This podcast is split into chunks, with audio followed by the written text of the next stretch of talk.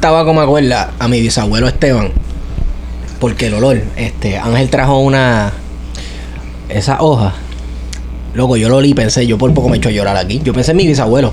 Y más porque mi bisabuelo no fumaba tabaco, pero lo mascaba. Pero siempre tenía como un olor a tabaco encima.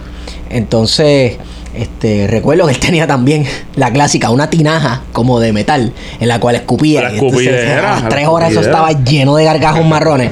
La escupidera, eso es. Eh, Si no escupe, hay que escupirle, no hay Hay que escupir, pero entonces, este, nada, qué sé yo, me, da- me da una nostalgia bien cañona, porque ajá, me acuerda a mi bisabuelo, que era de Atillo y, eh, y bregaba con vacas y todas esas cosas, y después se fue huyendo para Santo Domingo, y bueno, la historia de todo el mundo del Caribe. Ah, Sí, sí, sí. No, pero está, está chévere, está chévere. Bueno, ya que estamos en vivo y arrancamos por ahí para abajo, este, saludos a todos los compañeros y compañeras. Este es su podcast preferido, Plan de Contingencia. Me acompaña Héctor Iván Arroyo Sierra Eh, ¿Qué es la que hay? y Guarionex Padilla. Saludos a todos y a todas. Este, este debe ser como el primer podcast más. Que, que como que tenemos que poner la ID, mayor de 18 años. Sí. Yo que sí. se con tabaco y medalla.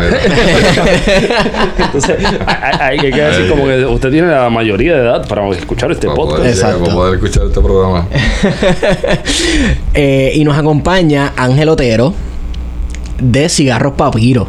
Vamos a hablar un poquito de, de tabaco, porque me gusta, en realidad yo veo el tabaco como algo que yo hago un domingo de vez en cuando, con un palito de whisky, este, pero... Ron y tabaco es como la. la, la, la- Sí. eh, eh, en el cielo, alguien decidió que el ron y el tabaco iban juntos. o por Y ahí. en, la, ya- y- y en la tierra, alguien dijo que los placeres de la vida eran ron, tabaco y las mujeres. Wow. ¿Sabes que no hay El, sexo. Los placeres de la vida ya. placeres. Ron, tabaco y sexo, más nada. En la latitud perfecta. La actitud perfecta. El tabaco es caribeño, el tabaco es de aquí del Caribe. Que como él dijo ahorita, Ajá. en la realeza en Europa solamente se cultivaba, se fumaba tabaco sembrado en sabana del palmar. Que sabana del palmar es hoy día comerío. Pero toda la realeza, lo que masticaban, eh, el tabaco lo nifiaban. Sí, el- el-. El snuff. rapé, el rapé. El rapé, Eh, que era un polvito, ¿verdad? Que Mira, ellos olían. El tabaco fue ilegal en Europa porque la, la reina decía, wow, ¿cómo carajo la gente puede botar fuego por la boca? Eso es demoníaco. Eso es del diablo. Pero, pero hubo un tiempo, hubo un tiempo en lo que ella decía, mira, tengo una jaqueca brutal. Y le dijeron, mira reina, pruébate esto. Era el rapper, ¿sabes? Sí, el sí, el tabaco. sí. Y ella lo probó y le quitó la jaqueca. Desde ahí el tabaco empezó a tener la legalidad, el auge, porque Es- ella vio todo lo que es las propiedades del tabaco. El tabaco no era, para ese tiempo no era solamente para fumarlo. Era algo espiritual, Sí. era algo medicinal, desde que el dolor de muela, la jaqueca, la migraña, eh, los parásitos, le hacían un té de tabaco, pues todo ¿sabes? el tabaco era. El tabaco los indios lo, lo clasificaban como el regalo de los dioses a la humanidad. O sea, el oro era una prenda de poder. Sí. Mi verdadero oro era mi tabaco.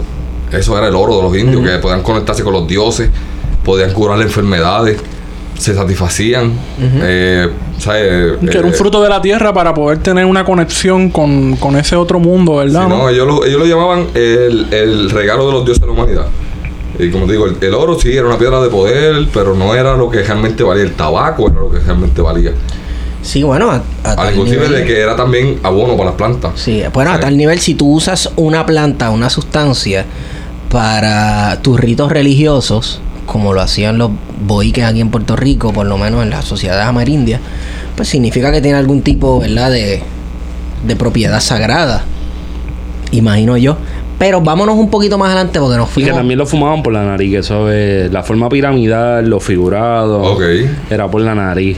Que por eso también le volaba la mente a, la- a- Sí. a los españoles ver a alguien meterse un tabaco por la El nariz. tabaco puro, eso no tiene químico, no tiene filtro, y, ese- y- y en esa época era orgánico. Exacto. Sí, no, y dicen que Europa conquistó el Caribe y el tabaco del Caribe conquistó Europa. El mundo entero. Si no ellos así. probaron eso y dijeron, espérate, esto Sí. es el verdadero oro de aquí.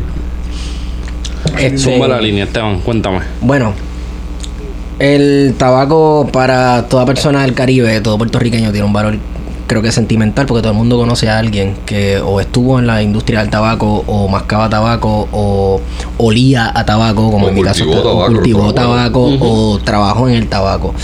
Eh, Puerto Rico se sabe que fue un centro de producción de tabaco. donde se exportaba y entonces Ángel me estaba diciendo ahorita que incluso llegó a un nivel que el tabaco que se usa hoy día en Cuba desciende del tabaco puertorriqueño. ¿Estoy mal? No, de la semilla puertorriqueña, sí. Eh. ¿cómo, ¿Cómo es esto? Explícame. Pues mira, en Cuba eh, el tabaco llegó un tiempo que enfermó y el, la el hongo verde Ajá. no le daba la semilla puertorriqueña, no le daba en Puerto Rico. Y comenzaron a cultivar nuestro tabaco en Puerto Rico para llevarlo a Cuba. De ahí ellos toman nuestra semilla y la alteran genéticamente para que sea más resistente a la plaga y se tenga unas hojas más grandes. Y de ahí pues nace el tabaco cubano de una semilla puertorriqueña. Pues, ahora mismo lo que somos los papiros, nosotros tenemos esta semilla totalmente virgen. Esta semilla nunca ha sido alterada genéticamente. Esta semilla se nació de Es orgánica, las ¿no? cooperativas de comerío, se cultiva libre de pesticidas. Y nos dimos, nos dimos la tarea de traer, poder traer una semilla cubana y ver la, la diferencia de que no nace así, así porque sí tiene su, su trabajo, ¿entiendes? Sí, Y proceso es bien diferente. Ahora mismo la marca Papiro es un cultivo artesanal. Porque pues no podemos competir con la mano de obra mundial. Nuestra mano de obra es americana. ¿Por qué desapareció el tabaco en Puerto Rico? No fue por su calidad. Fue porque el costo de mano de obra era tan grande que las personas preferían cultivar su tabaco en Santo Domingo, en Nicaragua, que era tres veces el costo de mano de obra, y traerlo a Puerto Rico, que cultivarlo aquí, que era también calidad. Aquí se torneaba, ¿no? Aquí se torcía. Exacto, se, tor- Todo, se todo- torcía. todos los puros que tú buscabas donde quiera era hecho en Puerto Rico. No te mienten. Papiro hoy día es cultivado y hecho en Puerto Rico. Pues le dimos ese toque diferente. Si se habla de que el tabaco es para los viejos, pues wow, sí, era de los viejos. Pero hoy se ha traído una clase social. Hoy el tabaco es como que elegancia, actitud, posición social. O sea, se ha, se ha- se ha posicionado en un tipo de, digamos, de gente de, de alto poder adquisitivo o gente que quieren aparentar el alto poder adquisitivo. Exacto. O sea, no tiene Sí, que cosa, cosa que estaba hablando contigo ahorita en mi- eh, sobre mi experiencia en Cuba era que los viejitos en la calle por las mañanas salían a las 7 y media, 8 de la mañana con su tacita de café puya y del bolsillo se sacaban una- unas hojas de tabaco y la tripita y entonces ellos mismos enrolaban, lo picaban con Lo la boca, lo mordían, mordían, tácata. Y ese era su rito mañanero. Sí. Gente también que estaba esperando que llegara la guagua, para irse a otra provincia o lo que sea. Todo el mundo saca su tabaquito. Que parece, aquí ha cogido eso como que el tabaco como una cuestión de estatus social. Algo más high class. Sí, ma- algo más high class. No sé si es como que imitando a los... A los- Pero tiene que ver con la accesibilidad, con lo que mencionaba Papiro también. Tiene que ver también con los gringos. Los gringos le dan ese. eh, eh, Sí. eh, eh, yo, los gringos, cuando tú vas a un foro Ajá. a saber cómo te compraste un cigarro y tú quieres saber qué alguien piensa de ese cigarro, tú te metes en ese foro y entonces el tú tienes que ver quién está opinando. Siempre, entonces, en, en el caso gringo, siempre te sale alguien que habla de armas, eh, maga, mira, America Great Again y cigarro. Y eso no queda tan, eso, eso está tan lejos de la realidad histórica de lo que es el tabaco como producto caribeño, como producto nativo. O sea, la hoja de tabaco, pues puede ser que haya hasta en Sumatra, en Indonesia, como la puede haber hasta, no sé, en, eh, Brasil. en Brasil, exacto. Puede en haberla- Virginia, en Virginia. esa, ahí. esa hay un debate si vino de acá o no vino de acá, pero este, pero es algo que está en el meridiano, ¿verdad? Corre el mundo entero prácticamente, pero a nosotros nos tiene que tocar de una manera distinta. Porque prácticamente hablar de la historia de Puerto Rico, la historia, mira, si nos vamos- podemos hablar de la historia de Puerto Rico, podemos hablar de la historia del Caribe, la historia de las Antillas hasta donde supuestamente tocan calipso con monitos en los- los cruceros Ajá. y llevarla hasta la, la historia de, de América Latina completa y el tabaco juega un papel fundamental dentro de esa historia. Café, tabaco y caña, eso era lo que había en Puerto Rico. Sí. ¿Sabes? Que, que, que por lo menos, digo yo, por ahí hay algo que fumarse un cigarro, no sé, yo quiero pensar que puede romper con la lógica de estatus social, porque para mí, fumarte un cigarro, en el caso de fumarte un papiro, pues es distinto, pero fumarte un cigarro te conecta un poco más con donde tú estás. Sí. Donde, a donde Sabores de la tierra. Claro. Sí. ¿Sabes? Eh, La eh, sensación de, de la mano de obra puertorriqueña. yo me he fumado cigarros, o sea, yo he fumado tu cigarro. No voy a, no voy a estar en el momento de fan. Este, yo fumo tu cigarro y yo digo, o sea, para mí el, el profile, en, en Castilla la Vía le dicen profile a eso. El profile del cigarro es un cigarro que por lo menos yo me conecto con la historia puertorriqueña como un cigarro fuerte. Porque el cigarro puertorriqueño era un cigarro fuerte, de un- de- que, que no, no era para todos los gustos. Porque inclusive los gringos empezaron un poco cuando llegaron en el 98 a tratar de blanquear el sabor, a ver cómo... Oye, pero a los gringos les gusta todo el porque hasta el café. No le El gustaba el café lo café de Puerto Rico y le gustaba el café de, de- café de Brasil. El, el ice, el ice coffee. El ice coffee. Pero mira, mira qué es lo que pasa. Digo, los gringos vienen de una tradición, ¿verdad? Que los europeos tomaban té Sí, ante- antes que es de. una mierda. Sí, que es una mierda. Digo, Bueno, tiene, si te sus- tiene tomar te propiedades té. Te curativas. tomas un té. Si te vas a tomar un, te tomas un té. Si te vas a tomar un café, te tomas Te un tomas café. un café Te Pero te me vas a tomar un mate, te vas para Argentina. Exacto. Pero, pero, pero, el, el- el- el intermedio entre café y té no sabe No, bueno. no, no. Café aguado no es té, mi hermano. O sea, hagas un café, un café puya. Vamos, entonces, fíjate, tengo una anécdota, no tiene nada que ver, pero eh, eh, en un tiempo, yo, yo viví unos meses en Costa Rica y la, sí. Yo quisiera que grabara Algún día vamos a hacer ese episodio. Obligado. Sí, yo viví unos meses en Costa Rica. eh, Sobando koalas y Sobando koalas y esas mierdas. No, los koalas, los koalas son de Australia, cabrón. Está bien, pero debe haber uno en Costa Rica. Eh, No, debe haber. eh, Bueno, en Puerto Rico debe haber con Los, especies eh, ilegales. lo- los perezosos. Sobando perezosos. Ok. Este, con el grupo donde yo estaba, trabajaban unas suecas, no suizas, unas suecas. Y ellas se servían el café, entonces los, los obreros nicaragüenses le echaban azúcar morena al café. Y yo también. Y ellas todas nos miraban con asco. Uy, ¿qué? ¿por qué ustedes le echan azúcar al café? Sí. ¿Qué es esto? Y yo, mira, siéntate ahí, parte una clase de historia, canto de loca. ¿Cómo que por qué? ¿Verdad? Yo tengo una mitad de franceses que ellos no, el café, echarle azúcar, eso es prohibido, eso es dañarlo. Sí, No, porque es que lo toman el sin café azúcar. Se toca, el café se toma así. Pero, yo, yo puedo entenderlo hasta cierto punto. Bueno, yo por la mañana no así, tomo puya. puya. Hay Sí, café, no, hay, café puya. puya que bajan bien. Pero vamos. depende del tipo de café. Pero porque se no te puedes entiende, un o café sea- de estos de funditas de supermercado puya. Pero tú sabes lo que es que tu idiosincrasia sea tan y tan distinta a la idiosincrasia caribeña que tú no puedes entender por qué alguien le echa azúcar morena al café. Ajá, porque el azúcar, sí. Exacto, Bueno, eso mira, hubo hemos gente- producido azúcar por los siglos de los siglos aquí y nos las querían empujar por los ojos y las narices. Hubo gente que cogió latigazo para que eso, para que eso llegara al café. Exacto. No Este, incluso los trabajadores de la caña, que yo no sé quién es el que pinta este cuadro. Yo no sé si esto yo lo vi en una película cuando chamaquito, la película Bagazo, que se la recomiendo, una producción puertorriqueña chulísima. O si fue Jalil Suervadillo, que lo describió uno de esos Probablemente es libros. Jalil. Es Jalil. Probablemente salió de las dos. Que eh, el esclavo o el trabajador de la caña iba picando la caña y a la misma vez tenía su caña en la mano Sí, para, y para- la iba para morderla, masticando. Claro. Este, y, y también hablaba de la dieta, este, de cómo le daba mucho carbohidrato, poca Energía proteína. Directa, energía directa Sí, también. exacto, po- ciclón, poca proteína, sí, poca proteína, mucho carbohidrato. De una exacto. caña es un ciclón, olvídate. Esa es buena. Sí, Esa es exacto. buena. Exacto. No sé, no sé ni por qué me fui por esa tangente. No, pero, pero, no, pero tienes, un, tienes un punto válido porque yo estoy pensando, por ejemplo, en, la- en las despalilladoras de tabaco. Ujú. Que despalillar un tabaco cuando tú, bueno, la hoja de tabaco puede ser hasta el torso mío y estoy bastante gordito. El de Wario no, porque eso sería una hoja. Ahora, si tú supieras la despalillera de los tabacos, vamos a tomar aquí para que. La los tabacos fue la primera profesión de las mujeres en Puerto Rico. Todas, yo a veces pongo el tabaco, el civil, y todas son mujeres. La señora, yo hacía esto con mi mamá, yo hacía esto con mi abuela, yo hacía esto cuando llegaba de la escuela. Y yo le digo a la señora, pero wow, todas son mujeres. Sí. O sea, la primera profesión de las mujeres en Puerto Rico fue despalillar, que es retirarle la vena del centro. La hoja va a tener frente y espalda. ¿Por qué se le retira lo del Bien, medio? porque yo tengo que dividir lo que es derecha e izquierda. La hoja me da dos partes. Y siempre ir a la izquierda. ¿Ves?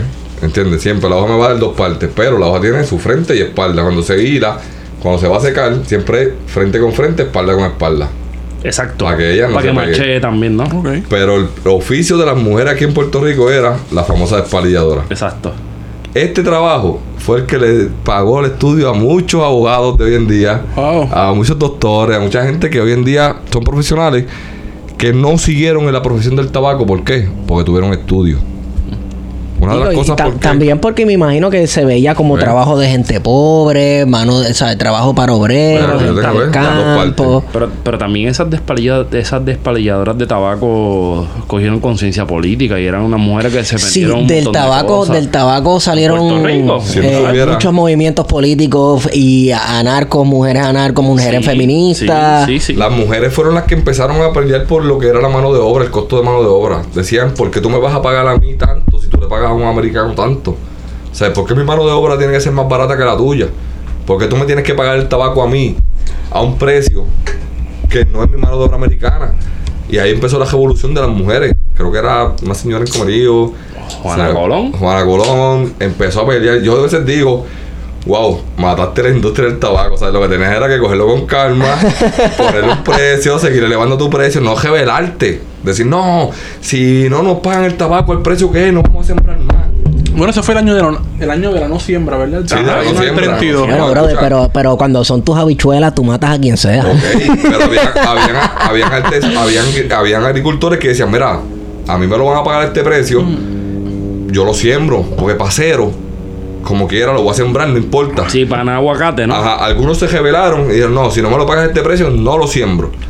Y tumbaron sus ganchos, pero algunos... Mira, este, eh, una espectadora de este podcast, Dora Irizarry, eh, Juana Colón. Sí, era Juana, Juana Colón. Colón. Sí, Juana Juana Colón, Colón. Juana sí. Colón. Sí. Pues mira, las personas dijeron, mira, este, espérate, o sea, porque tú me vas a pagar a mí menos que a ellos. Pero algunos dijeron, espérate, pasero, como dijiste, Para aguacate. pan aguacate, ¿verdad? Cuando esas personas dijeron, vinieron, crearon los caballeros de la noche. Los caballeros de la noche eran personas que iban de noche y te quemaban tu rancho, tu cultivo, porque no querías seguir la directriz. O sea, Wow. no querías seguir el bloqueo. Eso yo nunca lo he escuchado. Sí, Esa- esa es nueva. son los gusta. caballeros de la noche. Me gusta esa. Te quemaban Eso pico no lo todo. sabía. te tumbaban, ¿entiendes? ¿Por qué? Porque ellos y mataron el tabaco en Puerto Rico. O sea, vino el acaparador y dijo, espérate, en Santo Domingo yo lo compro una calidad superior, una calidad de primera, tabaco caribeño, tú no me quieres trabajar a este precio, lo siembro allá. Sí, te jodó el mercado. Se eliminó el tabaco. Entonces, ¿qué hacía el agricultor? El, el acaparador contrataba agricultores en Nicaragua. Era tan fácil la importación que, ¿sabes? No había break para que te voy a cultivar aquí si lo compro. Igual yo trabajo con Don Q. Se me contrata para su actividad. Y yo dije, mira, ¿por qué ustedes no reviven la caña en Puerto Rico? Si es que se da. Y me dice, mira, yo compro un gabazo de primerísima. Tres veces más barato que me salen tanto en Puerto Rico. No me interesa. Y yo, pero chico, ¿sabes? Don Q, Puerto Rico. Pero yéndonos, yéndonos, yéndonos por esa línea, papiro.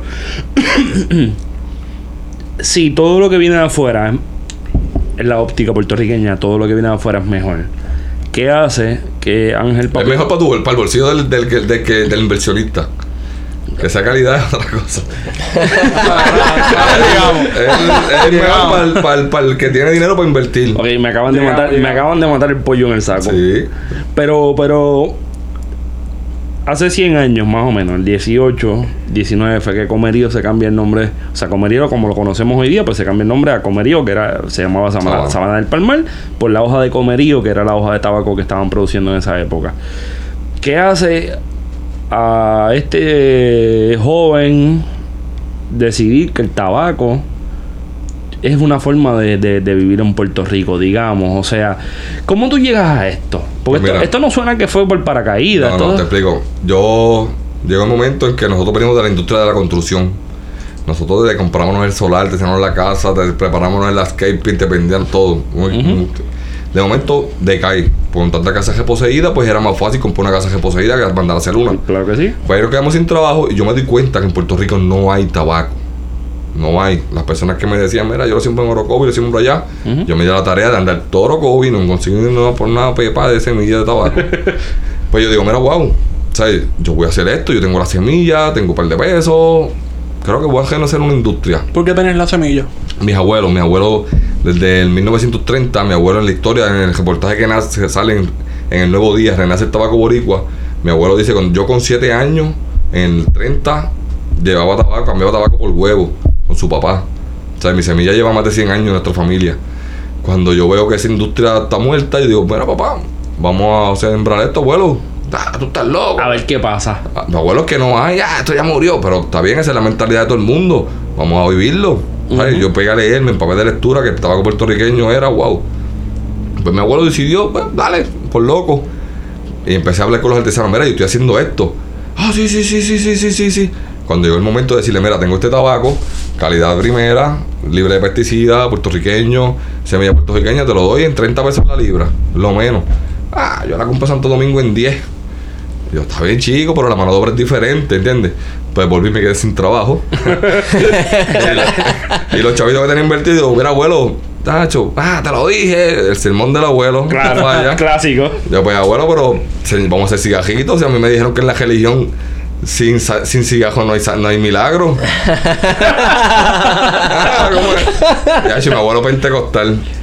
Ya olvídate, pegase cigarro, me eché un bulto y me iba detrás de todos los toques, tambores de la religión. Y iban la gente, mira, yo hago esto, así, así, le hablaba con mi bultito, gente que me venga hoy, que somos la empresa que somos. Eso, eso es algo que no hemos mencionado. En las religiones afrocaribeñas Sí, no se utiliza el tabaco. Tabaco o sea, se utiliza el tabaco y el ron. Te lo dije al principio, el tabaco es regalo de los dioses de la humanidad, no hay milagro sin tabaco. ¿Qué no sé, ¿Tú fuiste a una rumba en La Habana? No, no, no, no fui. ¿Tú fuiste, Tabaco, sí. Sí, sí, no, eso es... ¿Y había ron? Había ron y lo que había era tabaco. Pues eh, ron y tabaco y eso está Pues mira, ahí entramos a la. ¿Ves? Donde se venda, había que buscarse el peso, entramos. Mira, tengo esto. Y después seguí cogiendo seminarios hasta que llegamos al cigarro clásico, el premium, hacemos la línea completa. Pero realmente nuestro ideal fue sembrar tabaco para vender. O sea, tuvimos que entrar al negocio del puro por la necesidad. A vender hojas. No, vender cigarros puro porque en hoja no me la querían comprar. Tampoco. No, porque eso o te sea, digo, ese, por- ese es el primer fallo, exacto. ¿Sabes? es Por el costo de mano de obra, era, mi tabaco era más caro que el de Dominicana. Y el Dominicana era calidad primera, no, no puedo decir que era malo. Pues ahí nosotros entramos a hacer nuestro proyecto, trabaquito.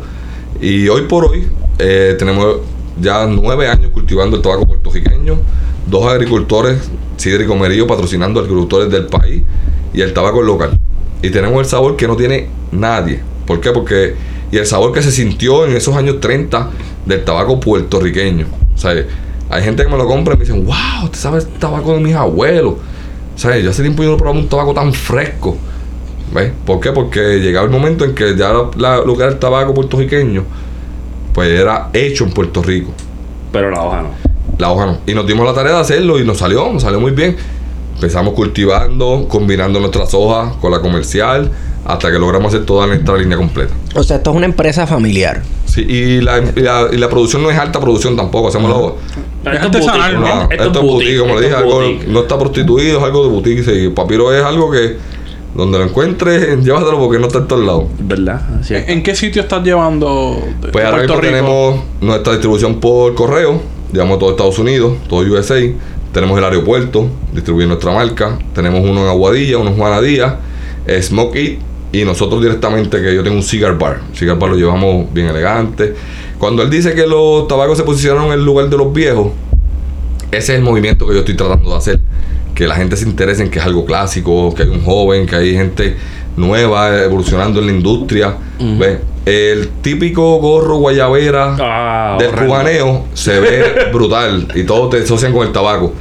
Nosotros le dimos la elegancia del boricua del 1940. La vestimenta del 1940. Tú puedes ver cualquier película puertorriqueña, producción puertorriqueña del 40, tirantes y lazos. Uh, Nosotros le dimos ese Es que, toque eh, del mira, boricua. Somos historiadores y pasamos bastante tiempo en archivos de historia y la fotografía, todo el mundo, o sea, hasta, hasta el que iba a trabajar en el matadero iba con su lacito y su, y, Su tirante. y su tirante. Por lo menos el lazo se lo pone el hacendado, pero el tirante eso. Yo he visto películas, el tipo lavándose la boca. Porque es la, y yo quise traerle eso, ¿entiendes? Yo quise traer, mira, porque yo voy a, hacer- a, a tener la cultura adaptada del cubaneo. Sí, de la guayabera. guayabera, el cubaneo, caribeño. Aunque también es una vestimenta que se asocia puertorriqueña. Pero cuando yo vi esa vestimenta, dije, mira, wow, estoy en lo clásico, estoy en lo elegante, estoy en lo juvenil. O sea, estaba en, un- en- en una posición que todo el mundo se fijaba en el- la apariencia. Porque tú ves un cojón guayabera, yo no me lo pongo, yo no soy ese tipo de flow. Pero unos tirantes, unos lacitos, unos sabaditos bien finos, me lo tiro. Claro. ¿Entiendes? Y por eso estoy tratando de conquistar lo que es el público joven. Quise llegar a un público joven, fresh, elegante, clásico, fino. ¿Ves? Porque yo, yo- la gente me dice, mira, ¿sabes? Como que el gojo de la guayabera se quedó un tiempo y yo estoy tratando de hacer un nuevo tiempo, un renacer del tabaco. ¿Ves? Que, que llevan siete años de eso, ¿no? Nueve. Nueve. Con nuestro cultivo y nuestro trabajo, nueve. Llevamos. Oye, cuenta, cuéntame eso del, del cultivo, porque la gente piensa que, que la mata de tabaco tú la siembras, recoge las hojas en un par de meses y ya tiene un cigarro hecho. Eso es un proceso, No, proceso largo. súper artesanal. Largo, lento. Desde que la semilla se la quiere comer todas las plagas. Legal, tío, cucaracha, todo el mundo se quiere comer la semilla, tienes que protegerla. Cuando nace la planta, Ajá. todas las plagas del universo Se la quieren comer que la quieren comer. Tienes que comer. ¿sabes? Por eso el costo de mano de obra por eso es que le ponen como que, bueno, yo estoy hablando Sí, de la ignorancia, que le ponen como una, una Sí, no. encima. No, pero eso también tiene que ver con, con el sunshade y lo que no es Ah. sunshade. Sí, pero desde que vamos desde la semilla primero. Cuando la riegues no puedes descuidarla porque no te va a quedar, las hormigas se lo van a llevar. Eh, a la que nazca la plantita no puedes descuidarla porque te la van a cazar. El tabaco es silvestre, el tabaco es grama. El tabaco cae al piso y crece. Pero es tan rico para las plagas que no lo dejan propagar. O sea, si las plagas no lo atacaran, Puerto Rico estuviera lleno de tabaco. Porque eso es grama. O sea, eso es silvestre, eso es pasto. Y crece grande también. Sí, la- el- pero como es tan rico la plaga, a la que cae al piso, desapareció. Por eso el costo de mano de obra tan caro. Luego, hay que tratar de pelear con los gusanos, que no, nosotros tratamos de que nuestro cultivo sea lo más, ¿verdad? Este, libre de pesticidas. Ajá. Hay que pelear con los gusanos porque la hoja, mientras más sana, más su valor. Cuando la recogemos, hay que pelear con el clima. Hay que meterle calor, hay que trabajar con el clima para que no se nos pudra la humedad. Luego que el agricultor me la entrega, después de 40 días de tenerla en el rancho, nosotros estamos procesándola un año, deshidratándola completa. Que ahí es que la Wow. cuelgan. No, desde No, que la la, cuelga cuelgan, está secada. me la entregan de la cuelga, me la entregan así. Ah, ok. Aquí yo la selecciono por tamaño, colores. O sea, lo que está hablando sería algo así como un proceso de fermentación. La segunda fermentación. Exacto. La primera fermentación son 40 días en el rancho. Que sería el secado, entre El primer comillas. secado. Después llegan de mí. Yo las cojo por colores, tamaños, las abro, las palillo y la plancho. Y la voy volteando todo el tiempo. Hasta un año. En un año ya que queda completamente para fumar. Si es para mascar, ya a los 40 días del rancho está lista para mascar. Porque necesitamos esa mancha que le dé el sabor. Sí, que esté chiclosa. Pero para el cigarro fumar necesitamos que esté completamente deshidratada. El tabaco, luego de ver, verle le gusta a todas las plagas. A todo el mundo de las plagas. Seco, al único animal que le gusta es al humano. es repelente. Todas las plagas se van, nadie lo ataca. Ahora mismo nosotros todos esos tallos, toda esa cantería, la llegamos al tieja para cuando aren con los bueyes. Y año tras año, y año tras año. Espérate, esto es arado con bueyes, esto es Sí, otra no, cosa. esto es- no, criollo. No, esto es real. No, esto es a lo los 1930. Sí, allí- Tenemos nuestros bueyes, siempre tiramos tabaco, tabaco para que la tierra, y de tantos años ya la tierra está con diferentes capas de tabaco. Sí. ¿Por qué? Por lo que te dije, es repelente, plaguicida, después de seco. El único animal es el humano, los demás fuera. Y eso es el costo de las manos de obra, tener que pelear Claro. con el mundo de las plagas, ¿entiendes? Sí, que lo, lo, lo hace caro. aunque no nos da el, el hongo verde que le da el de Cuba, le da el de Cuba. Y al de Cuba ya no le da porque ya la semilla está a trabajar, está, está procesada. Pero el tabaco puertorriqueño fue algo de verdad que, que ahora mismo yo diría que en el Caribe, eh, nosotros sí perdimos muchos años de, de historia, muchos años de, de que el mundo viera nuestro tabaco. Pero el tabaco de Puerto Rico es a nivel del café, a nivel de cualquier tabaco del mundo, ¿entiendes?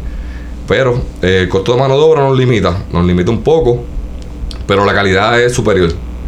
La calidad es superior y por lo menos Papiro nosotros nos ha, nos ha funcionado artesanalmente. Artesanalmente, en puro, eh, llevando una calidad única, de primera, no una alta producción. Pues hemos llegado a un público de verdad bastante universal, bastante chévere. Fíjate, yo también, yo creo que la desaparición del tabaco y todos estos años que hemos llevado sin producir tiene que ver con que en el proyecto del Estado Libre Asociado, el muñozismo, llegó un momento que ya no era compatible. Porque tú no puedes pretender tener este, una industria basada, por ejemplo, en la fábrica y en la manufactura y coser y todas estas cosas como lo hubo en su momento y a la misma vez tener un proyecto agrícola. Creo que no era la visión del gobierno. Este, cuan- no sé cuándo fue, no sé, Wario, si tú sabes cuándo fue que cerró la última despalilladora y No procesadora que de para los tabaco. 90 y algo volvieron a tratar de renacer En calle. la industria a tratar de hacer una cooperativa y eso. Mira, también lo que sucedió en el tabaco fue que las personas venían, eh, los, los acaparadores, Sí. eh, los dueños te pagaban antes. Te decían, mira, tú me vas a sembrar este tabaco, eh, yo te voy a dar casa, yo te voy a dar todo, Ujú. tú me vas a sembrar esto, todo este proceso es mío. Toma tanto papeones. Entonces cuando venía, cuando venía recogido, ya los agricultores se lo habían gastado todo. ¿Entiendes? ¿Cómo Porque así? le adelantaban dinero. Ah, y cuando ok. no, mira, se volvían locos con los Se chavos. volvían locos con los chavos. Pasaba igual que el azúcar, que eran colonias, este, Sí. colonos, perdón. Colonos. Colonos, sí, el, colonos, el hombre te daba casa, te daba techo y te pagaba un sueldo con la misma moneda. Esa moneda solamente me podías comprar a mí. Sí. O sea, no podías comprar a otro, no. Yo, tú, todo lo que producías tú era mío. Yo te daba casa, tú me pagas gente, yo te pagaba un sueldo. Pero cuando le iban a liquidar el tabaco, ellos le debían.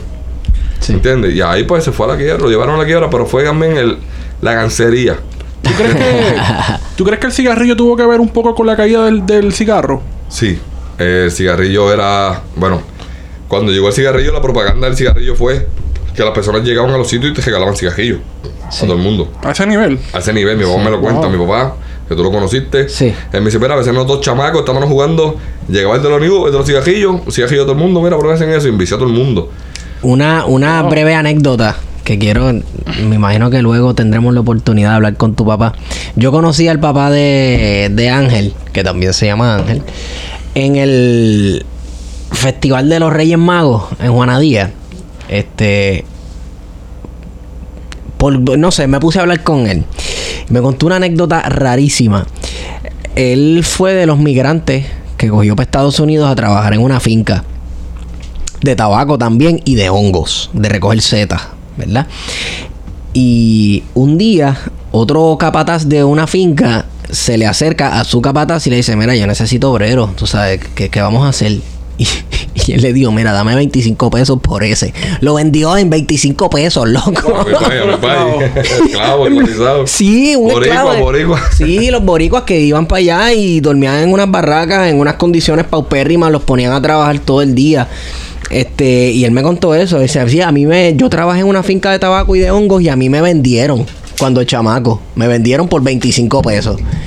¿Qué? Y nada, él me contó, ¿verdad? De su, de su trayecto por allá y de cómo pasó unos añitos trabajando, pero se devolvió porque es que eso era explotación. O sea, Sí, él- sí. Incluso, él como que...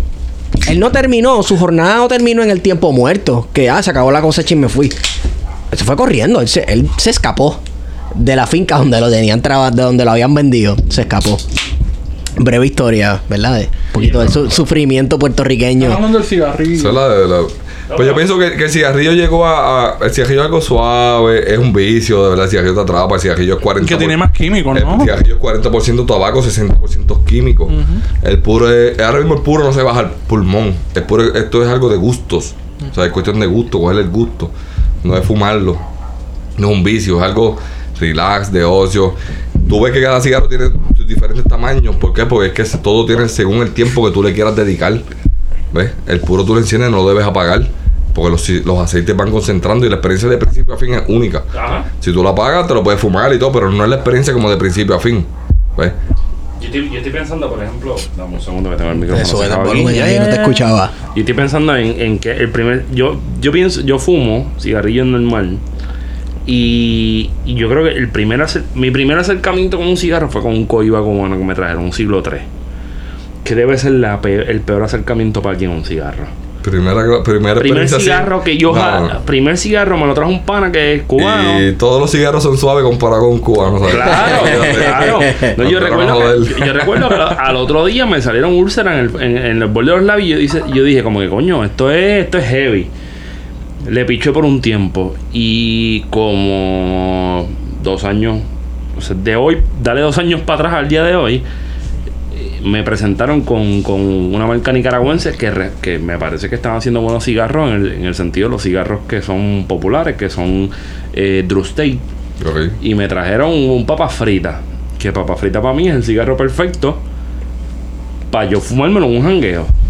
Cigarro corto, petit corona, que eso te dura media hora prendido y ya. Pero si yo quiero fumarme algo más, pues yo me fumo un robusto. Ujú. O sea, más o menos como tú estás diciendo, el formato de, de las hojas, pues te da cierto tiempo. Tiempo. Y entonces, pues qué sé yo, si a mí- yo no fumo Churchill. Ni lancero, como le dicen los cubanos. O sea, yo no estoy para estar dos horas mirando un cabrón cigarro. No, tú vas con la playa, por la playa vacilando un cigarro, pues está bien, una feria. O eh, si te quieres sentar en una hamaca, a leer un libro, pues mientras más dure. Pero si quieres salir de una, estás en una boda y quieres salir a fumarte un cigarro. O sea, cuando yo hago los cigar bars, yo no le llevo cigarro a la gente de dos horas, yo un cigarrito de 20 minutos. ¿Por Pero qué? fíjate, Porque ahora- si tú que hablas de boda, disfruta y sales. para Ahora que hablas de boda, estábamos hablando ahorita de cómo el cigarro, bueno, no el cigarro, sino el tabaco era parte de los ritos religiosos. Aún se usa para ciertos ritos. Por ejemplo, gente que se gradúa, lo usan como un rito Los de niños. paso, celebración, en las bodas, despedida de soltero. un baby shower que es de el niño. niños, son Exacto. cigarros. Cigarro. Exacto. Y la pendeja que te El torneo de golf, cigarro, exacto. para, para bajar estrés lo que Sí, pero, juego. pero más bien como actividades así como que como si fuera un rito de paso como que ahora eres hombre, Ah, toma un ah, tabaco. Digo, y hasta ahí, porque a veces darle un cigarro no significa eso. Y No, yo sé que no. Y, y, y, y- y tú puedes tener 60 años y si no sabes fumarte un cigarro, No sabes, vas a- vas a volar en vas a canto. vas a volar en canto. Vas a volar en canto. La primera vez que yo fumo un cigarro que acabé, acabé mareado y casi vomito Mira, yo tengo, todo. yo, yo- La yo visión tengo- me daba yo- vuelta. yo tengo una libreta llena de, de, de vitolas de cigarro. De hecho, tengo una tuya. Eso es mitología. Es una, es una vitología, exacto. Oye, ese sería un buen título este de, de esta Vitología. Vitología 101. Este, pero rompió con mi mirada de cigarros puertorriqueños. Porque si bien se está construyendo una nueva idea o noción de lo que es el, ciga- el tabaco puertorriqueño, lo que es un cigarro puertorriqueño, yo la primera la primera com- compañía, digamos, industria que yo conozco, pues es Adiva, Piro.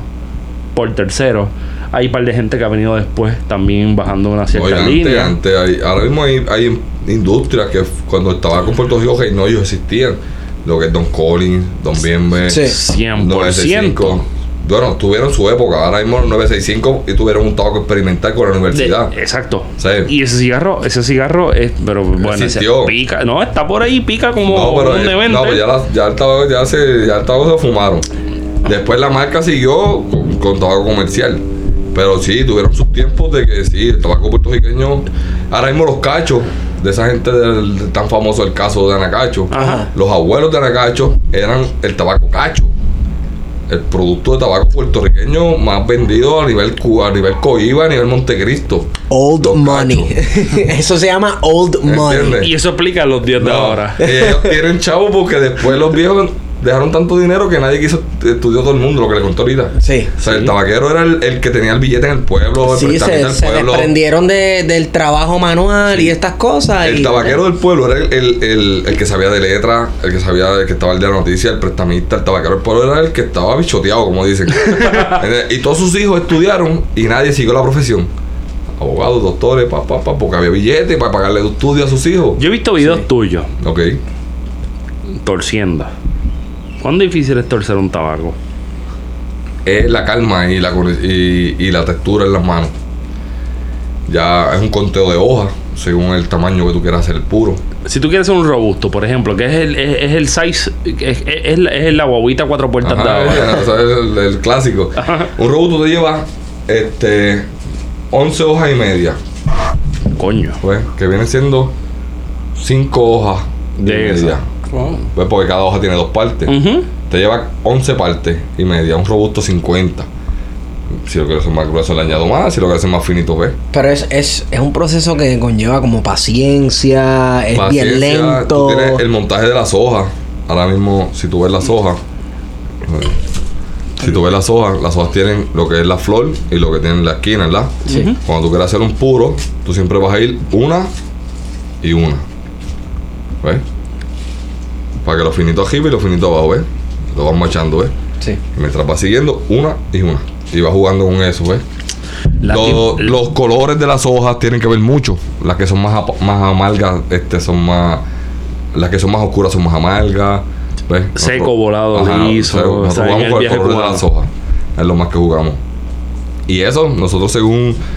Según la, la confección del cigarro que queremos hacer, es la cantidad de hojas que se utiliza. Ahora mismo nosotros utilizamos la tripa comerío, que es donde, como les dije, se cultivó la calidad del tabaco. Y la envoltura en sidra por la temperatura, si entre sidra es bonito, las temperaturas húmedas que van, que Ajá. tardan. Te da más esta Es una- elasticidad. Sí, y las hojas son más grandes, mucha humedad. ¿Ves? Las venas son más separadas. Pero es, mismo- es la misma. Pues aunque tú creas, aunque comerío tú ves que está lleno de río de la plata, pero como que es caliente con comerío es un Sí, sí, cono, sí, un-. Sí, sí, sí, sí. O sea, el comerío está, tú miras, tú te metes en el pelo de comerío, tú miras a vuelta redonda, tú ves, Sí. estás encejado dentro de un cono, ¿entiendes? Que la temperatura de ahí es otra. Pero te da bueno, te da, te da esa hoja que tú quieres del, del pique del me da la tabaco. rígida. La Exacto. comerío me da una hoja rígida. Sí. ¿ves? Sidra me da una hoja más, más bofa, más, Sí. más. No, y, yo, te imagino eh, eh, torciendo un cigarro que tú puedes apretarlo y la hoja aguanta un poco más. Es tirarlo. Exacto, estirarlo. Tiro, porque si lo aprieto mucho lo tupo. Por eso, pero, es la cuestión, eh. pero que, a, a eso mismo me, ref- me refería, que tiene más, La la, la elasticidad. hoja, la hoja es más elástica, so, no estás botando hojas, sino que te da el break de jugar con ella. no, y, como te digo, hemos tenido la, la suerte, ¿verdad? De, tener la- de estar en la zona donde el tabaco era. Ahora mismo en las tierras que nosotros estamos, una tierra para el día, la aran para sembrar plátano, pero cuando la aran, que se vuelca en la tierra, el tabaco sale silvestre. Solo. Solo, de años que no se ha cultivado, la semilla se guarda ahí. Cuando se vuelca la tierra sale solo.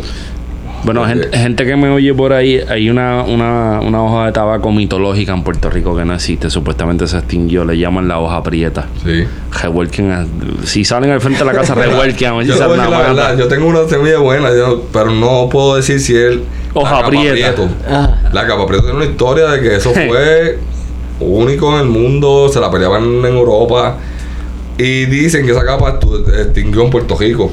O sea, que se extinguió, que no parece. Yo realmente es que cambió de tantos nombres. Sí. Ahora mismo tú vas a Cuba y te llaman un tabaco así, así, así, las hojas. Tú vienes a Puerto Rico, este es Pantoja, que es el 965. O sea, ya le movieron los nombres. Sí. Puede que tengamos esa hoja, pero ahora mismo, ¿sabes? No sabemos. No sabemos porque Póngase a ya le el cambiaron el nombre casa. tanto, le han cambiado el nombre tanto. Sí. Si usted vive en Comerío, que busque. Sí, o no sabemos si era que solamente la, la, la hoja más prieta la sacaban aparte. Ajá. Y esa era la que mercadeaban como capa prieto, ¿entiendes? Ujú. porque tiene muchos colores. Pero ahora mismo en Puerto Rico, yo tengo a mi abuelo y la bendición de que tiene 90 años y es una historia completa. Pero él sabe de cultivar su semilla en adelante. Y conoce algunos tipos de semillas, pero por el nombre que se le dio en Puerto Rico, no Sí. por el nombre clásico. Pues supuestamente la Universidad de Puerto Rico tiene semilla igualdad, pero tiene una semilla que es la 965, no tiene la capa prieto. Y esa capa prieto la dicen que, al igual que el tabaco tutuado, Winston Churchill probó el tabaco tutuado. Y todos los puros de Winston Churchill tenían que tener tabaco tutuado. Por eso yo estoy tan interesado en buscar el tabaco tutuado. O sea, no había un puro que se le hiciera directamente a Winston Churchill que no tuviera una parte tutuado. Eh, cuando tú dices buscar, cuando tú dices buscar tabaco mutuado, es como que ir al campo a ver si está cerrero por ahí. A algún lado tiene que Es como aparecer la semilla. es como cazar Porque se guarda, la semilla se guarda. Ahora Sí. mismo, si a mí me dicen en este ge- terreno se cultivó tabaco, yo puedo seguir buscando hasta que aparezca una. Tiene que aparecer, ¿sabes? Porque es que se sembró. Yo he visto la semilla de tabaco. La semilla de tabaco es una Arena. flor que está. exacto. Es como gofio. Millones. Te digo, a mí una planta, a mí una planta me da millones de semillas. Y cada semilla, y es silvestre, de que es silvestre, de que es. Es como una orquídea, pero cerrada. De que tú, sí, bien bonita cosita. Eh, Es hermosa, No, seguro. no, ya la invitación estaba que vayamos a la finca, ¿sabes? Que vamos a ir Nice. para allá, que vamos a tener toda la experiencia completa de recogerlo, ver la flor, hablar con mi agricultor, mi papá, que vamos a tener una experiencia bien bonita, que ya, ya la invitación No, está. llevamos la cerveza, llevamos el ron, Yo pero. tengo el pitorro. Oh, oh, oh. Ah, y el pitorro de. Ah, y el pitorro mío se destila por las raíces del tabaco. No es cualquier pitojo. No es lo mismo, no No, no, mi pitojo sale y- de ahí y camina por las la, verdaderas las No, pero, pero, pero por ahí. Por ahí hay algo. Sí. Por lo menos, porque una de las cosas que, que has rescatado, este, Papiro, es, es la cuestión del torneo. Yo recuerdo, o sea, torneo, torcel, bam. Pues mira, yo te digo que aquí hay mucho torcedor de tabaco. La gente sabe la historia, sus abuelos siguieron. La agricultura. Papiro rescató el del tabaco. Papiro tiene la historia de que renació la agricultura del tabaco en Puerto Rico. O sea, cuando no había tabaco en Puerto Rico, cuando nadie le interesaba comprarme el tabaco a mí, porque tenía la importación, pero hace unos años llegó el impuesto al tabaco. Hicieron un impuesto al tabaco del cigarrillo, pero cayó todo el tabaco. A tal nivel de que el tabaco se puso a un precio que, ¿sabes? Si yo lo vendía en 30 pesos antes y en Dominicana en 10, tú lo puedes comprar en Dominicana en 10, pero te van a meter un impuesto de 20 pesos, que te salen 30. Y estás machado. ¿Sabes? Que hoy en día hay chamacos que están cultivando, después de nosotros, están cultivando. Y nosotros solo aplaudimos. ¿Por qué? Porque ahora mismo vale lo mismo cultivarlo que importarlo. Llegó un momento que importarlo te valía tres veces más barato. Pero eso se murió. Eso murió. ¿Y qué te queda? Hay que producirlo. Sí, hay que producirlo. Y tenemos un par de gente que está produciendo. Y la gente se está dando cuenta que si me vale tanto allá, el impuesto en ponerlo aquí, el tabaco de mascal escaseó. ¿Por qué? Porque esos dones, esos viejitos no quisieron subir el precio. Nosotros, cuando vemos que escasea el tabaco de mascal, volvemos segunda vez a renacer otra industria que muere. Sí, porque es distinto, el bolillo es distinto. No, no, el tabaco, el cultivo del tabaco en Puerto Rico murió y Papiro lo renace. Artesanalmente, como un loco, mi propio trabajo. Nadie me la quería comprar, pero sí vendía mis puros, un sabor único. De momento llega el impuesto, el tabaco de mascal muere. de que desaparece, de que la gente llega a nuestro taller como abejas buscando miel. Mira, nosotros no lo tenemos, pero pues, nos metimos a la industria. Abuelo, abuelo mío experto en la pendeja. ¿Cómo es esto? Ta, ta, ta, ta, ta. Ahora mismo somos los que renacimos el tabaco de mascar en Puerto Rico. Si tú quieres conocer, conseguir tabaco de mascar en Puerto Rico, seguro, ve donde papiro. Y está bueno. Está No, bueno. y calidad, ¿sabes? Una cosa de Yo, que... yo, yo que, Yo que masco había- tabaco. O sea, yo, mi, mi bisabuelo debe estar avergonzado de mí, donde sea que esté, si en el cielo o en el no infierno. duró dos minutos. Este, no duré dos minutos, me eché un pedazo de tabaco y estaba. me pica, me No, pica la no, boca, no, es- es- es otro viaje. Babote, Es una- cabrón. Es una industria que mi papá y yo hablando, las personas que nos llegan tienen 100 años, 90 años, 80 años. A veces yo y papá decimos, mira papá, este- a esta industria le quedan 10 años. Porque ni yo de 30 años, ni nadie por ahí masca mucho. Y se lo comentamos a un señor. Ajá. Y le dijimos, a esta industria le quedan como 10 años porque ahora mismo todos los que mascan son 80, 90. Me- Ese nos dije, eso dijeron hace 40. hace 40 años dijeron lo mismo. Pero, pero fue, lo que, fue lo que te dije, papiro. Esto tú lo, lo mueves en, en, Sí, no, ahí en- tiene su en el béisbol aficionado. Tiene su O industria. sea, yo, yo conociendo, yo, yo, yo, ya, yo empecé a mascar Escobar. El que sabe lo que es tabaco, Escobar, es, sí. Escobar es literalmente eh, la manilla de cigarrillo hecha con menta. como decía. Si tú me, si tú me, tú, tú abres una, si quieren hacerme esto por joder, si abres una lata de menta, yo voy a vomitar porque me da asco. Porque me acuerdo la primera vez que yo cachando con 14 años, la bola rebota y me tragué la- el bolo completo. Asqueroso. Pero después de eso llego a Redman, que Redman es como tabaco supuestamente orgánico indígena. Todo, el mundo que masca tabaco en el béisbol, pues tiene que mascar Redman, que viene hasta con una funda Ziploc media rara. Y yo nunca había probado un tabaco, y no, y no porque esté papiro aquí, es que está cabrón, realmente. Yo nunca había probado un tabaco que, y se lo dije, que no me diera seca al prim- en el instante que te echas un bolo, que no tuviera seca. Y segundo, que no fuera menos, que no fuera meloso, porque siempre hay gente que viene y le echa miel, ron, café, cuanto sea, porque eso es como un poco un culto de beisbolero. O sea, tú abres la funda, la llenas de ron, miel y café y eso te va a hacer que juegues más. Bueno, a mí me contaron ahorita el proceso de curación para hacer este tabaco de mascar. Y. Las tripas está- de tabaco Está bien interesante. Está bien, bien, bien, bien interesante. Pero eso es algo que cuando yo empecé a ver doblado juvenil, tengo 31 en el 2004, algo así para allá abajo. Loco, pero ¿por qué? O sea, ¿por qué existe esa tradición de mascar este tabaco en el béisbol? Yo, yo no. Es como man- hidratarte, mantenerte la boca Yo pienso que es Pero como en el béisbol. hidratado, mantenerte la boca húmeda. es que yo pienso que también tiene que ver con que es fumarte un cigarrillo sin humo, so no te jode tanto la Lo que te dije también del tabaco mascar te, te activa. Te activa. Ah, a mí me pasó. O sea, eso te, te, te- la adrenalina te la sube, ¿entiendes? Si yo como no estuve ni 10 segundos con, con el pedazo de No, tabaco, pero- pues no sé decirte. Yo, yo, yo te voy a enseñar cómo hacerlo. Porque significa que no lo estabas haciendo bien. Ay. Pero. A lo loco. Pero no sé, mano. O sea, estamos hablando prácticamente 101 años después de la caída del tabaco en Puerto Rico. Está Estamos hablando recién de, una- de un trabajo que se generació centenario. El tabaco en Puerto Rico, como te dije, estaba desaparecido. Eh, las personas que estaban elaborando, elaborando cigarros eran personas que estaban pensionados, que no, no le importaba renacer la, o sea, hablar de la historia de lo que era aquí, era más un, más un, un tabaco. Y, y también está la máquina de hacer cigarros. Yo te he visto Claro. usándola en videos en No, YouTube. no, la polea hay que usarla porque ese, pero, el, pero el cigarro clásico es a mano. Ya el pequeñito, papelito, el chiquitito de, de- Sí. que es alto volumen, eso es- se hace con la polea. Pero, pero, sigue siendo tabaco de aquí 100%. Y la polea no se mueve sola, no tiene motor. hay que empujarla, hay que echarle la medida correcta. Es ¿sabes? artesanal también. Sí, que tiene No, que- yo, tiene yo que- fumé uno- un, un cigarrito de eso y yo dije, coño, o sea, sí. O sea, la gente que no fuma cigarro no va a entender lo que es. O sea, hay que fumar un papiro o fumar cualquier tipo de hoja que venga de Puerto Rico para entender lo que es el pique que tiene Puerto Rico. Ajá. Para mí esa es la base. So, si estás en las fiestas de la calle o en alguna actividad que estás, estás tú ahí con tu, con tu cigarro y compraste un cigarrito que probablemente tiene algún tipo de sabor o no tiene sabor, tienen que darle con calma. Esto no es un cigarro que se lleva para el pecho. No, el cigarro no se lleva al pecho. Eh, Y, no, y no es que, que te haga daño, es que tu cuerpo no lo asimila. Porque es puro, está- ¿sabes? no tiene filtro, está fumando un puro.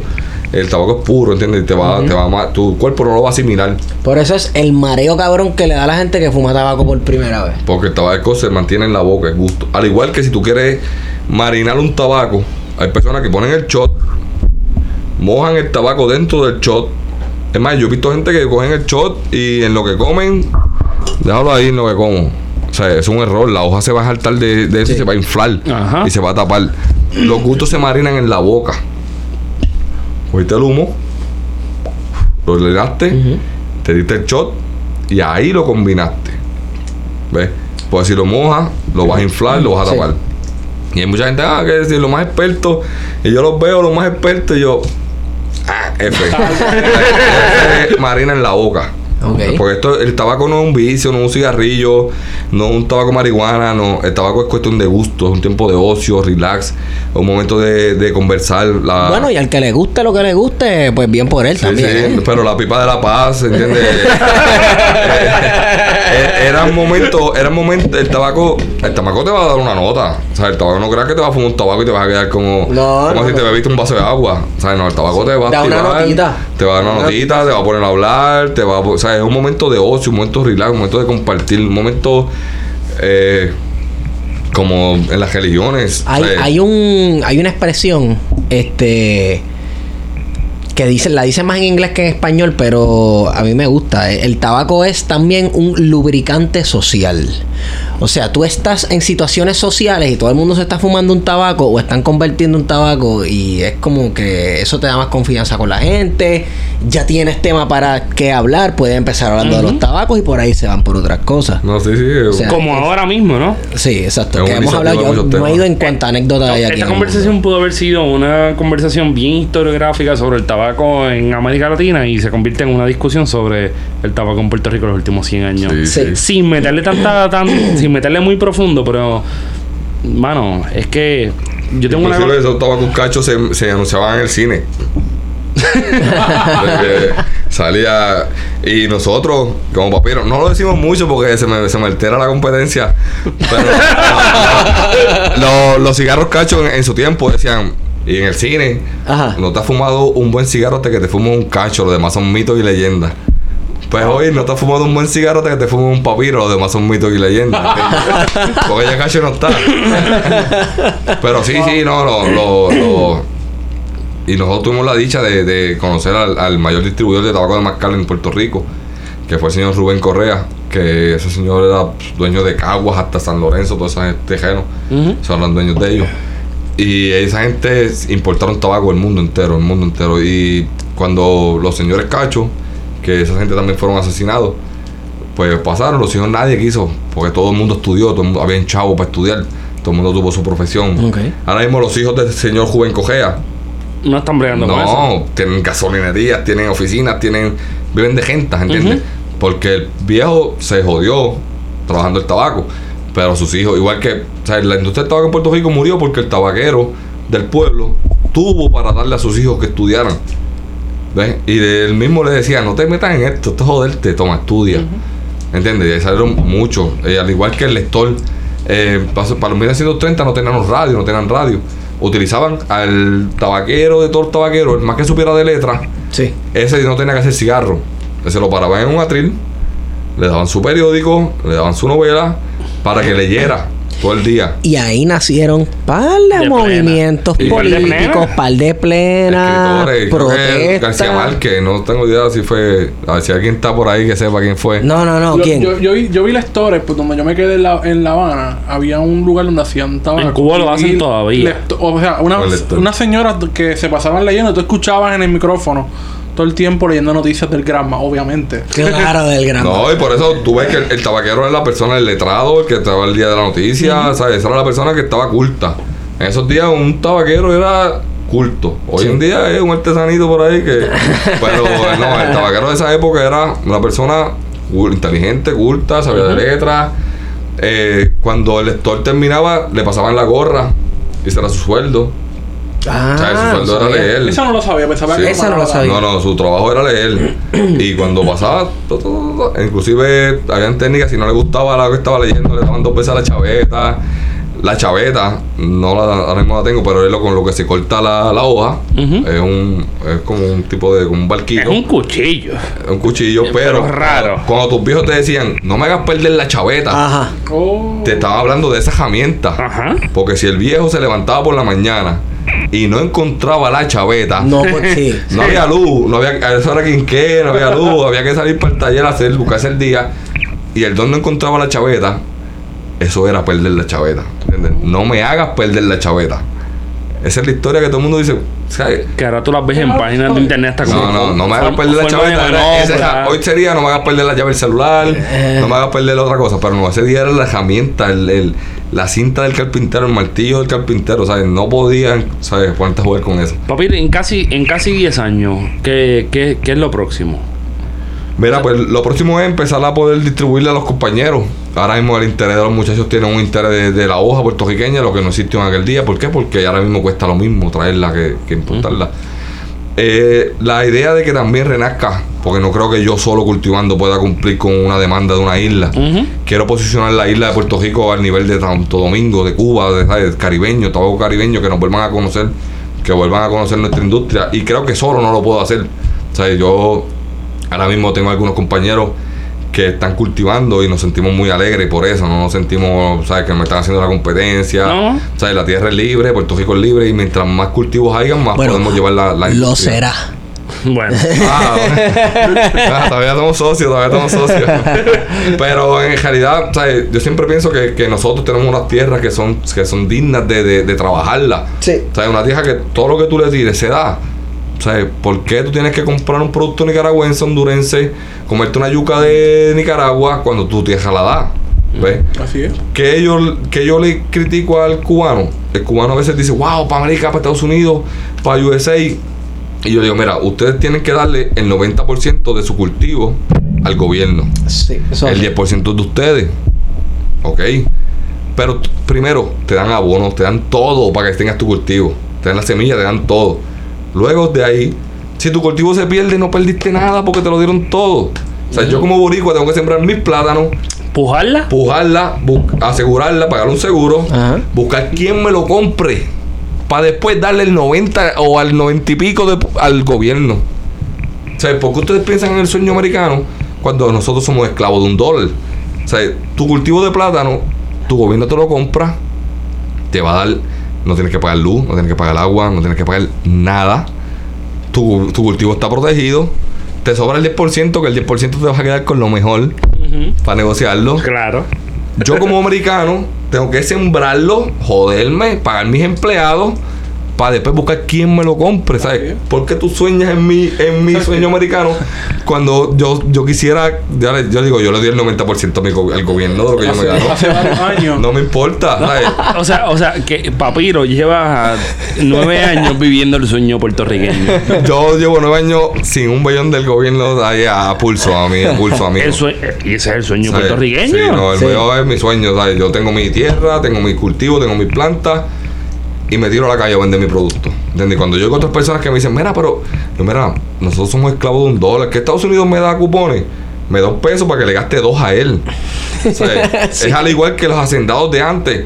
Los hacendados Sí. de antes te daban casa, te daban terreno, todo lo que tú siembres es mío, Tienes que comprar en la tiendita de. pero yo te voy a pagar con esta moneda que, Que solamente, solamente vale en mi Sí. casa. la puedes gastar a mi tienda. Que mamá Wow, yo, O sea, que, que me debes la cosecha, me debes chava también de las cosas que, te, Y que lo me que te que comprar en el proceso. lo, lo que tú sembraste, yo te lo voy a vender más caro. La Que de hecho, en ¿sabes? parte a eso se debió una gran parte del grito de Lares, porque Pues, estaba sí. medio mundo endeudado. Mira. los hacendados todos endeudados. mismo yo digo, wow, la gente peleando por los gallos de pelea.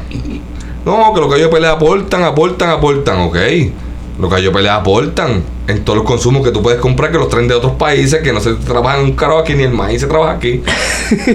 y, y eso aporta al gallo de pelea, ok, un crimen, pero si no estoy a favor ni estoy en contra de los gallos pelea, porque el gallo pelea pelea hasta con el espejo, el hijo de puta. Y si nos podemos divertir con él, pues nos divertimos. Pero el gallo pelea no tiene su opinión. Y yo digo, wow, si tú crees que va a crear mucho desempleo porque no hay gallo de pelea, porque tú no siembras pollos para venderle, para vender Sí, comida. criar porque pollo, esas sí. viejas que tú tienes, siembra, o sea, crea yuca, siembra plátano, siembra cosas de aquí. El Porque tú piensas rápido, no, que la gente se tiene que ir por un desempleo. Pues si es que la tierra no se fue.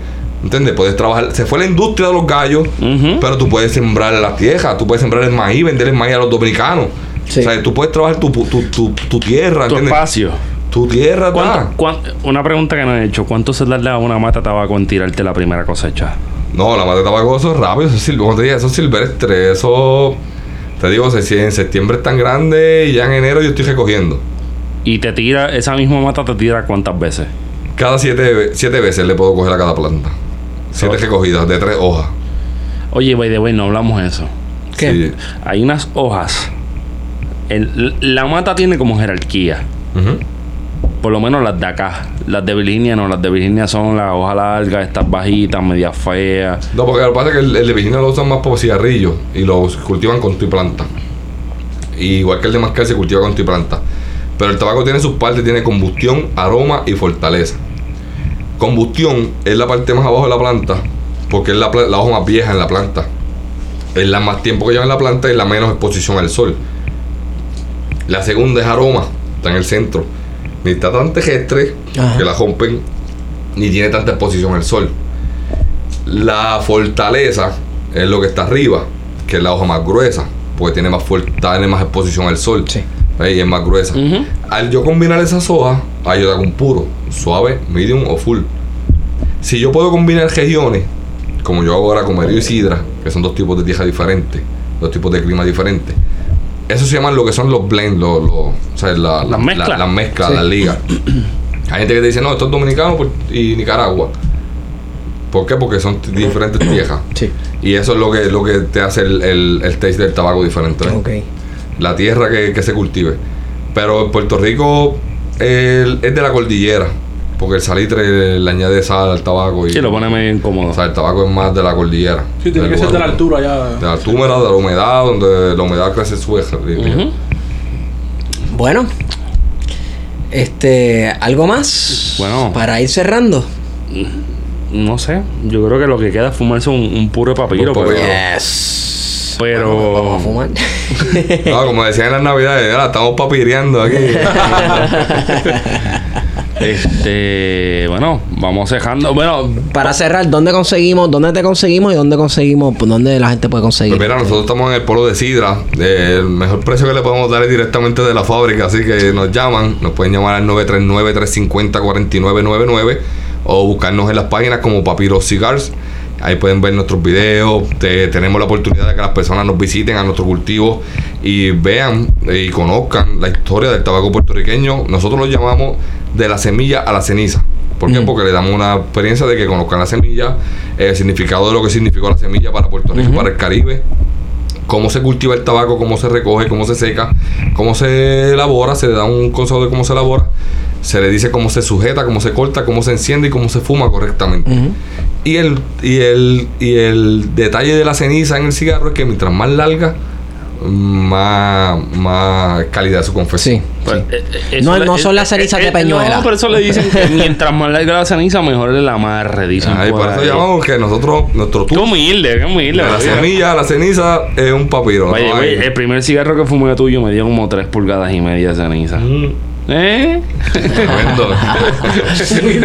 Feto. Humilde. No, no, y la calidad. Nosotros queremos llevar que, que la gente pueda agradar un tabaco puertorriqueño, que cuando to- prueben el tabaco puertorriqueño puedan decir, wow, es algo, o sea, como lo oigo de muchos turistas, que es fresco, eh, muy bueno, nunca había probado algo tan, tan, tan fresco.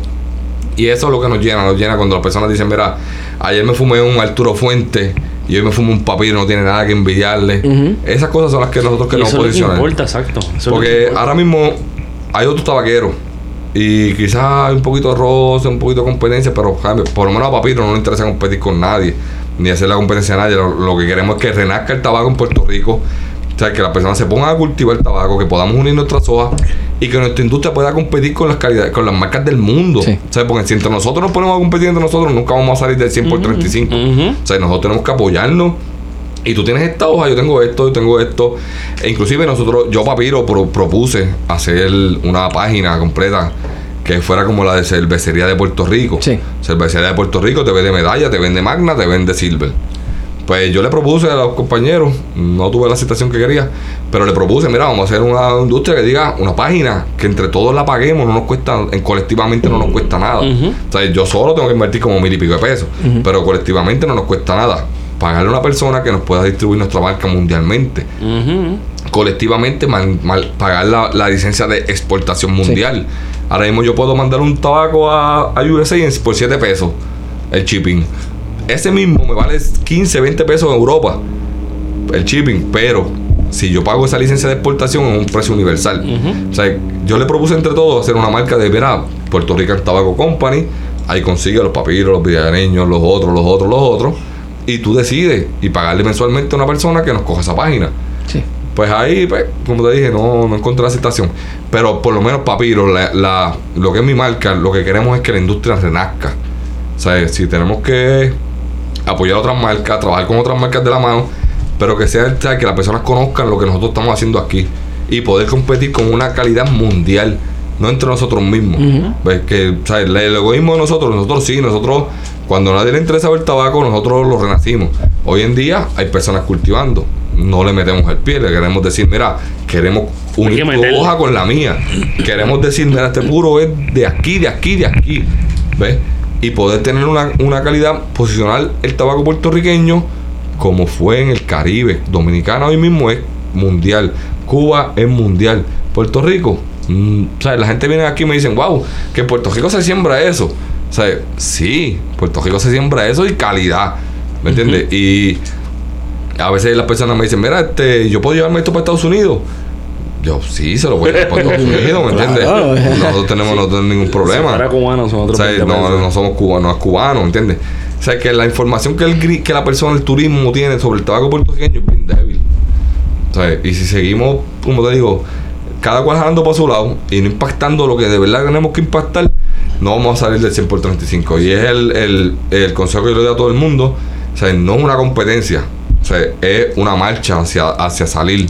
Es una, es una caminata que tenemos que hacerla todos juntos para poder llevar el tabaco mundialmente. O sea, no es cuestión de que yo quiero vender, que yo soy mejor que tú, que yo soy de esto, que soy de esto. Porque ahora mismo ellos saben que con papi no tienen nada que buscar. Así que que se unan o que se quiten, como dicen. A ver, te consigo, gordo. Me consigues en Wario Candanga. A mí, arroba PHTO, pero quiero un, un, un segundito para mandar un saludo a Millo Greco Román Ea.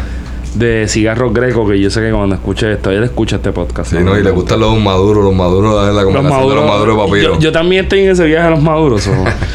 este, un saludito a él. Hicimos un episodio sobre tabaco. Hay que traer a Millo después para hablar. Sí, sí. No, y Millo es de lo que le gusta el tour, o sea, hay que llevarlo para el tour junto con nosotros, que vaya para allá. Estaría cabrón grabar audio-video en una finca llena de, de, Podemos de, de avispas y, y grabar el- el proceso No, no, todo. seguro. Sí, sí. seguro Sí, sí. no, y mira, y si algún día pueden visitar los papiros, de allí van a ver la semilla, el rancho, los bueyes, Mejíbaro, allí van a ver lo que es, la verdad, la industria de aquí.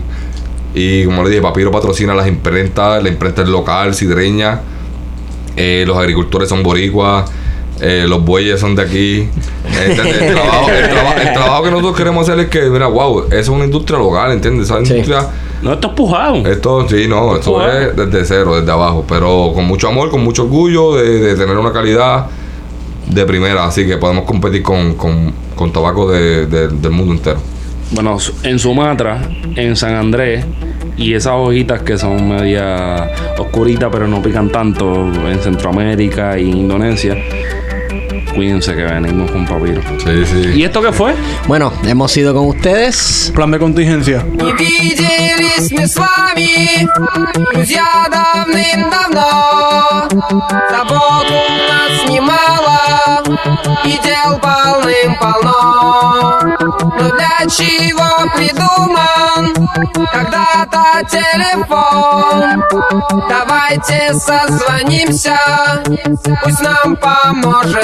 con.